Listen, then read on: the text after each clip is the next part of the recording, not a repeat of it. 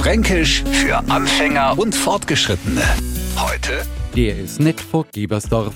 Der Ausdruck, der zeigt einmal wieder, wie verwirrend unser Fränkisch sei co. Zuerst einmal muss man wissen, Gebersdorf ist ein Stadtteil von Nürnberg. Selbst der dort Lebende, also ein Gebersdorfer, der co nett vor Gebersdorf sei.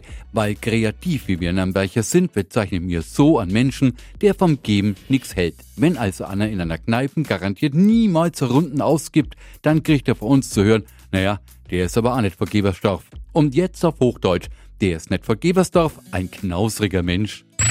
Fränkisch für Anfänger und Fortgeschrittene.